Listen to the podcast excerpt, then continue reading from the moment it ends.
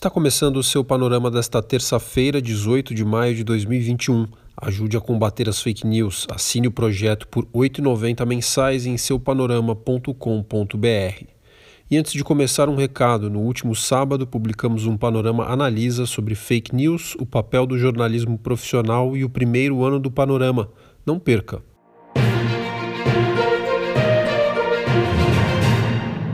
A CPI da pandemia ouve hoje o ex-ministro das Relações Exteriores Ernesto Araújo, integrante da chamada ala ideológica do governo. Ele deve ser questionado sobre temas como os problemas diplomáticos gerados com a China, nosso principal fornecedor de vacinas contra a Covid-19. Araújo também teria negociado com países parceiros a compra de insumos para a produção de medicamentos sem eficácia comprovada contra a doença. Amanhã será a vez do aguardado depoimento do ex-ministro da Saúde Saúde, general Eduardo Pazuello. Na quinta, a vez da secretária da pasta, Mayra Pinheiro, defensora da cloroquina.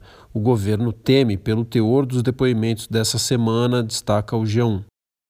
Um grupo de especialistas constituído a convite do Ministério da Saúde se manifestou contra o uso de medicamentos do chamado tratamento precoce contra a Covid-19.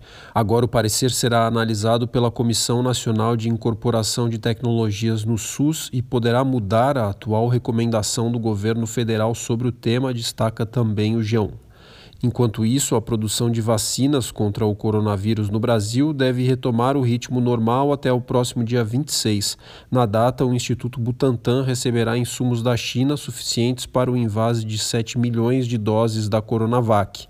Antes, já no próximo sábado, um novo lote de insumos farmacêuticos ativos chinês estará disponível para que a Fiocruz produza 18 milhões de unidades da Oxford AstraZeneca, informa o Estadão e o Brasil registrou 1.039 mortes por Covid-19 em 24 horas. Com isso, o país já teve 436.862 vidas perdidas pela doença desde o início da pandemia. A média de mortes diárias em uma semana ficou em 1.918, com tendência de queda, destaca o UOL. No sistema penitenciário, o número de pessoas presas no Brasil caiu desde o ano passado. A constatação é de um levantamento feito pelo G1. O portal aponta que o país tinha 709 mil detentos em fevereiro do ano passado e agora o número ficou em 682 mil.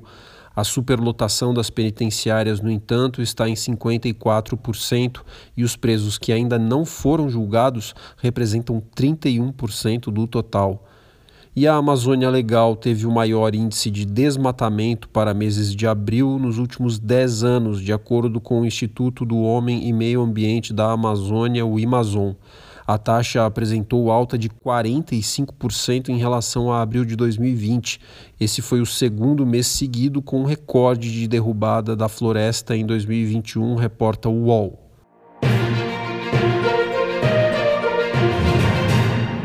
Pelo Brasil. Em Roraima, pelo sétimo dia consecutivo, os Yanomamis da comunidade Palimiu foram atacados por garimpeiros.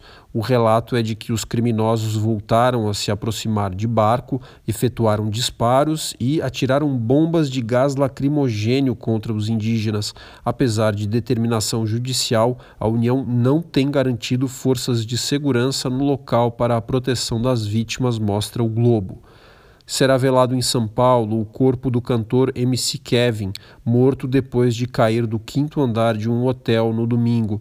A polícia ainda investiga a causa do acidente. A suspeita é de que o artista tentava passar de um apartamento para outro pela sacada e teria se desequilibrado, explica a Folha. No mundo e a segunda-feira teve novos ataques israelenses contra a faixa de Gaza. Agora o número de mortos no conflito é de 212, incluindo 61 crianças e 10 israelenses, além de aproximadamente 1.500 feridos, relata Al Jazeera. O El País relata que o presidente dos Estados Unidos, Joe Biden, manifestou seu apoio ao cessar-fogo durante conversa telefônica com o primeiro-ministro de Israel, Benjamin Netanyahu. Biden vem defendendo o direito do país de se defender dos ataques do Hamas.